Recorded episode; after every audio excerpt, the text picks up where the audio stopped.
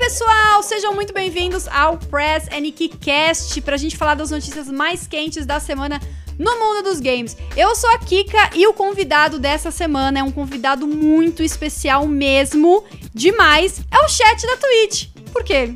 Não tem convidado dessa vez, gente. Tem o chat da Twitch, na verdade, mas convidado assim, falando no podcast não vai ter, você vai ser só eu mesmo essa semana por motivos de logística. Mas vamos lá, gente, vai dar tudo certo, fiquem aqui comigo. E antes da gente começar, eu tenho um anúncio muito importante. A partir da semana que vem, o podcast vai mudar o dia dele. Vocês sabem que esse podcast aqui é transmitido ao vivo na Twitch. E até esse programa aqui era transmitido às quintas-feiras, às oito e meia da noite. A partir da semana que vem vai ser transmitido de terça-feira às 8h30 da noite. E aí vai entrar nos agregadores de podcast na quarta-feira de noite. Então, se você estiver ouvindo esse podcast no Spotify, Google Podcast, onde mais aí que você escuta podcast, a partir da semana que vem ele entra nos agregadores na quarta-feira de noite. Combinado? Então agora vamos falar das notícias.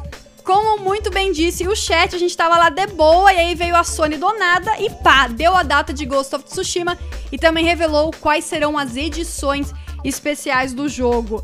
Final Fantasy VII Remake também tem algumas novas informações aí perto do seu lançamento. Vazou uma imagem e o nome de um próximo jogo de Star Wars.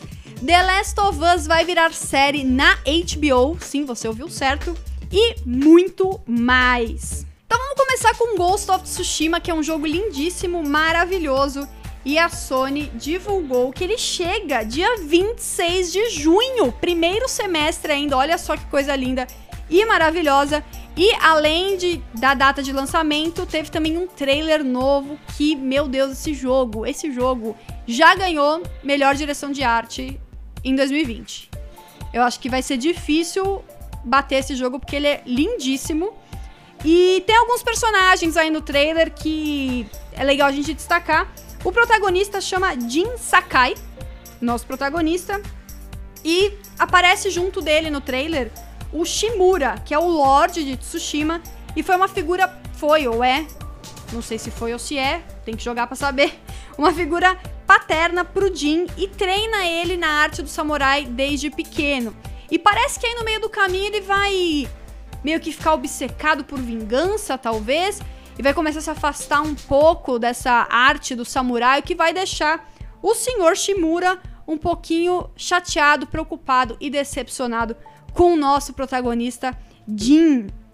E tem também o Khotun Khan, que é o grande vilão, é o líder do exército invasor mongol, que pelo jeito sabe muito sobre os samurais e vai dar um trabalhinho aí pro nosso protagonista Jin Sakai. Gente, esse jogo.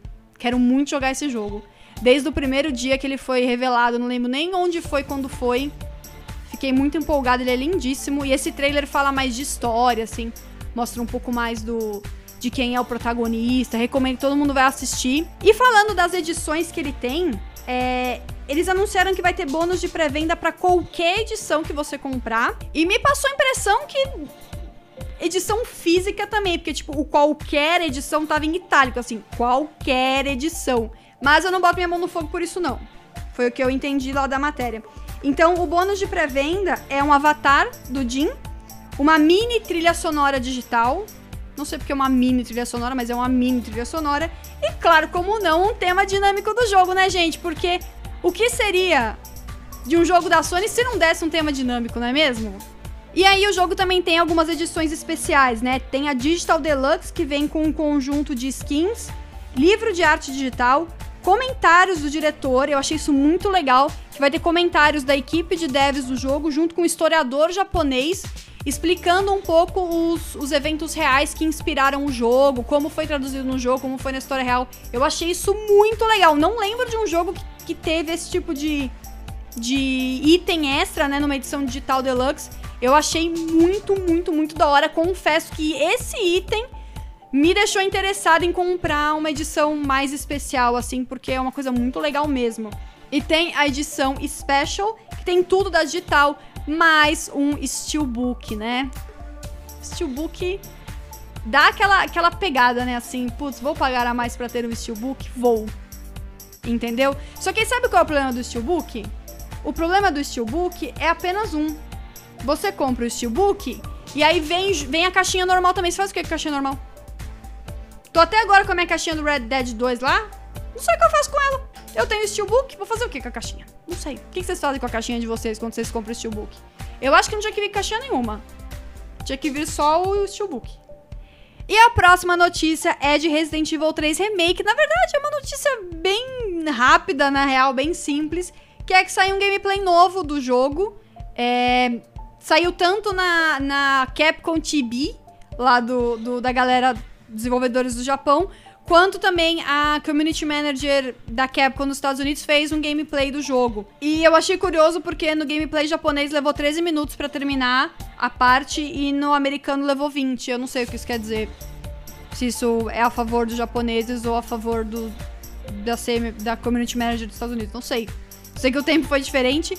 Então deu pra ver um pouco melhor da, da movimentação da Jill, deu pra ver mais o dodge novo, né, que ela tem. É, deu pra ver que mais ah, o, negócio de explodir barril, né? Que também tem no Resident Evil 3. Mas ele tá muito parecido com Resident Evil 2 Remake, o que para mim é uma coisa excelente, porque o jogo é muito bom. O remake do 2 eu gostei bastante dele. Como eu falei, a única coisa que eu não gostei muito dele foi a. Foi, não é que foi a história. Foi a combinação das duas campanhas. Que eu achei que foi um pouco eu brinco, eu falei isso várias vezes já, falei no vídeo do Vox quando a gente fez. Parecia que era a Disney, quando você entra no brinquedo da Disney, tudo destrói, acaba com tudo, e aí vai lá alguém e aperta um botão para ficar tudo bonito de novo pra próxima turma. A delegacia parece um pouco isso no Resident Evil 2. Porque você vai com o primeiro personagem lá, acontece um monte de coisa, aí quando chega o segundo, sei lá, alguém escondeu os medalhões de novo, trancou as portas, tipo, não faz muito sentido, entendeu? E nesse da Jill, né, o Resident Evil 3, eu, apesar de não ter jogado original, tô ligada que é uma história só, é só dela. Então o que me incomodou no 2 não tem como acontecer no 3. Então eu estou esperando um jogaço, um jogaço. Estou animadíssima para jogar. Chega no dia 3 de abril. Tenho altas esperanças, apesar de eu ter muito medo. Vocês sabem que eu sou cagona. Eu sei que o Nemesis vai ser um inferno. Eu acho que eu vou largar o jogo algumas vezes assim, falar, não, não quero mais jogar esse negócio hoje, por causa do Nemesis, mas eu vou persistir porque esse jogo tá com cara de que merece, viu? Jogaço, nem joguei e já considero pacas. E agora vamos falar do outro jogão que vai sair esse ano, Final Fantasy VII Remake, chega no dia 10 de abril, ou seja, você vai ter apenas 7 dias para jogar Resident Evil 3 Remake, porque depois vai ser a vez de você jogar Final Fantasy VII Remake. É, o jogo ganhou uma demo nessa semana, né? Galera do chat, levanta a mão aí quem baixou a demo. Porque eu não baixei a demo. É, primeiro porque eu joguei ela na, na Gamescom, né? Provavelmente não é a mesma, acho que nem a BGS devia ser a mesma build do jogo, mas assim, joguei, né? A, o jogo. O meu marido tá, acho que até agora se mordendo, assim, ele tá, ele tá remoendo na cabeça se ele baixa ou não, porque ele não jogou ainda. Ele não sabe se ele quer jogar a demo antes ou não, sabe? Ele tá, assim, em conflito com ele mesmo. Até agora não se resolveu se ele quer jogar ou não. Mas eu confesso uma coisa, assim. O Final Fantasy VII Remake, pra mim, agora nesse ponto, eu só quero o jogo, sabe? Não quero mais trailer, não quero, não quero. Não quero. Eu quero o jogo, já tá bom. Sabem que, vocês sabem que eu não sou muito fã de ficar trailer, trailer, trailer. Chega uma hora que, gente, já deu. Já deu, eu quero o jogo, sabe? Eu tô meio nessa fase com Final Fantasy VII. Uh, mas a gente teve uma entrevista interessante com o, o Tetsuya Nomura e também algumas outras informações que acrescentaram um pouco sobre o jogo. Uma delas, eu fiquei surpresa quando eu bati o olho, mas depois, quando eu li, eu não fiquei mais surpresa. Eu entendi a decisão que é que o Red 13 ele não vai ser um personagem jogável nesse Final Fantasy VII Remake, nessa primeira parte, né, do jogo que vai ser lançado em 10 de abril. Porque se você for pensar, já que esse jogo cobre a parte da história de Midgard, e o Red 13 é apresentado na parte do laboratório mesmo, ele teria pouco tempo com ele, né? Então os devs entenderam que ia ser pouco tempo pro jogador conseguir é, entender quem é o personagem, o desenvolvimento dele, então ele tá lá como um personagem convidado, que vai lutar ao seu lado na batalha final, mas não vai ser um personagem jogável. E na entrevista do Tetsuya Nomura, ele falou, mais uma vez, né, quis tranquilizar os fãs, falando que o jogo, mesmo sendo a primeira parte e indo só até Midgard, que era uma parte curta no primeiro jogo, que você termina em, sei lá, 6, 7 horas, ele falou para todo mundo ficar tranquilo que o jogo vai ser denso pra caramba, não vai terminar depois de algumas horas só. É, vão ter novos eventos na história principal. Ele citou um, por exemplo, que é você ir jantar na casa dos pais da Jessie. Oi, tá bom, quero. E, então, e falou também que os membros da Avalanche vão ser mais explorados, mais detalhados no jogo. E eles também já tinham apresentado antes, né, que o jogo vai ter bastante side quests, side quests é, tem três tipos de side quests no jogo. Então eu, eu confio que o jogo vai ter uma duração razoável. Eu não acho que vai ser um jogo de 10 horas, nada disso. Eu acho que eles vão conseguir rechear bastante o jogo. E espero que sejam com coisas que façam bastante sentido, né? Que não seja realmente só encheção de linguiça.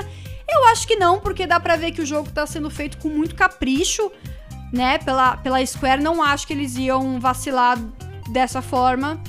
Espero, né? Assim, Square, por favor. Ah, e uma coisa também que ele citou na entrevista é que você vai usar veículos durante o jogo. Eu não acho que ele estava se referindo à cena final com o Cloud na moto, né? Eu acho que você vai usar veículos para realmente ir de um lugar pro outro e tal, porque a escala do jogo vai ser maior também do que era no original a, a região de Midgar. Então, é isso aí, gente. Bota fé nesse negócio aí que pelo jeito não vai ser curto não, e vai ser uma primeira parte que vale por um jogo só. Vinícius falou outra parte só daqui a 84 anos. Olha, Vinícius.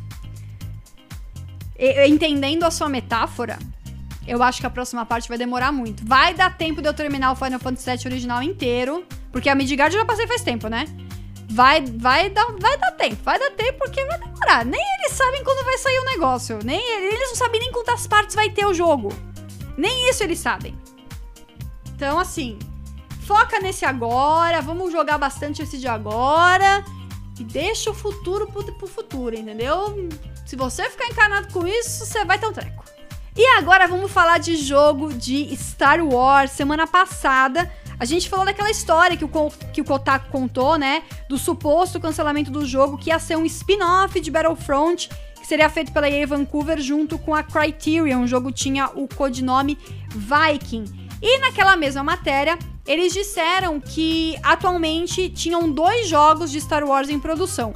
Um deles uma sequência de Star Wars Jedi Fallen Order e o outro um jogo mais simples e mais e menos usual feito pela EA Motive. E aí, né, essa semana, a nossa querida PSN, que nunca falha, vazou o jogo Star Wars Project Maverick que, segundo o Kotaku, é o jogo menor que a EA Motive estaria fazendo, menor e menos usual. E quando eu vejo esse nome Maverick, talvez por uma associação infantil na minha cabeça, eu me remete veículo. Aí o, o Albert chegou onde eu queria chegar, deve ser jogo de nave. Eu criei isso na minha cabeça e agora estou absolutamente empolgada para esse jogo. Porque, como eu falei, o Star Wars Battlefront, a parte de combate de nave dele é sensacional. Se vocês não tiveram a chance de jogar a campanha do Battlefront, foi uma campanha que eu gostei muito. Não vou falar para vocês comprarem o jogo por ela, porque é uma campanha curta. Só compra se o jogo tiver em promoção, bem promoção. Porque a campanha vale a pena, ela é bem legal. É... E a parte de, as partes de nave dela são deliciosas de jogar. E agora que eu vi esse, esse nome, também me, me remeteu, né? Veículo, Top Gun, carro, não sei o que. Eu fiquei ali na expectativa de ser um jogo de, um jogo de nave. Ainda mais que falaram que não é uma coisa muito usual. Fiquei empolgada. Ó, oh, o Diogo falou que pode ser um projeto em VR. Pode ser um projeto em VR. E eu, como não jogadora de VR, ficarei chateada se for. Mas é muito possível.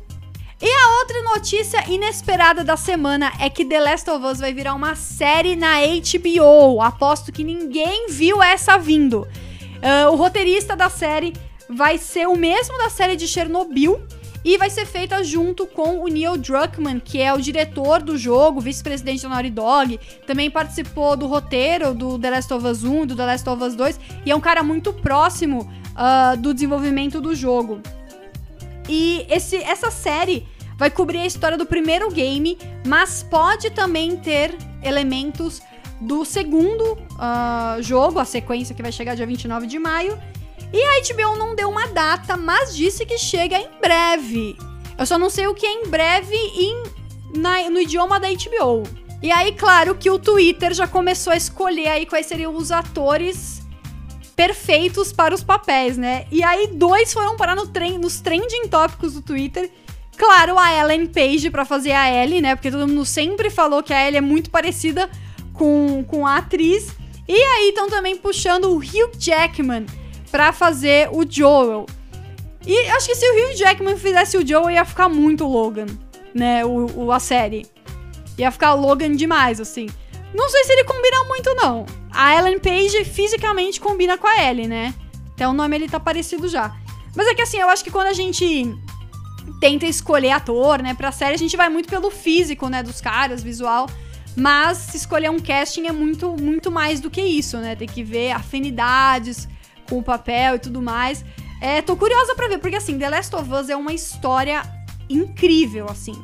É uma história que, claro, no, no jogo acaba incluindo muito o lance de zumbi, de, dos ataques e tal, porque você tem que ter uma interação, você tem que ter uma ação no jogo. Mas eu acho que dá para enxugar muito isso e fazer uma série que não fique não quero usar o termo pastelão, não é isso, mas que não fique tão focado em, tipo, matar zumbi, combate com zumbi e usar mais o zumbi como pano de fundo pra história que ele tem, assim. Porque a história é o ponto forte dele. Eu joguei ele. Eu joguei o The Last of Us até que recentemente, eu não joguei na época. Joguei um pouco na época e fui jogar, sei lá, uns três anos atrás. E assim, em questão de gameplay, ele não me impressionou muito, porque eu já joguei ele um pouco atrasado. Mas a história, o desfecho do jogo, dá uma série assim sensacional. Se os caras souberem trabalhar, vai ficar uma puta de uma série que vai ser da hora pra, pra mesmo pra quem uh, não, nunca jogou, não tem interesse, nem sabe o que é The Last of Us. Porque é uma história incrível. Eu gosto muito da história do jogo. Só não pode cair numa breguice ali com zumbi. Tem que tomar cuidado com um pouco disso, porque zumbi já saiu um pouco da moda, né? Sim, então tem que tomar cuidado para não ficar muito brega, muito cafona com zumbis. Mas eu acho que eles vão conseguir.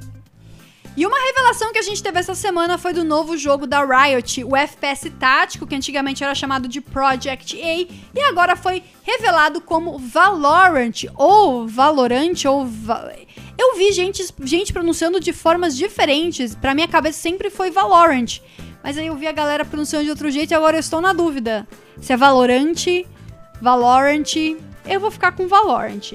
É, não sei se vocês viram, tanto quem tá aqui ao vivo quanto quem tá ouvindo depois no podcast. Tem dois vídeos no meu canal já sobre o jogo. Um deles é destrinchando o gameplay que a Riot postou. Ela postou um gameplay de uns dois minutos e meio. E eu dei uma destrinchada no gameplay explicando o que é habilidade de personagem, como funciona a loja, a economia e tal.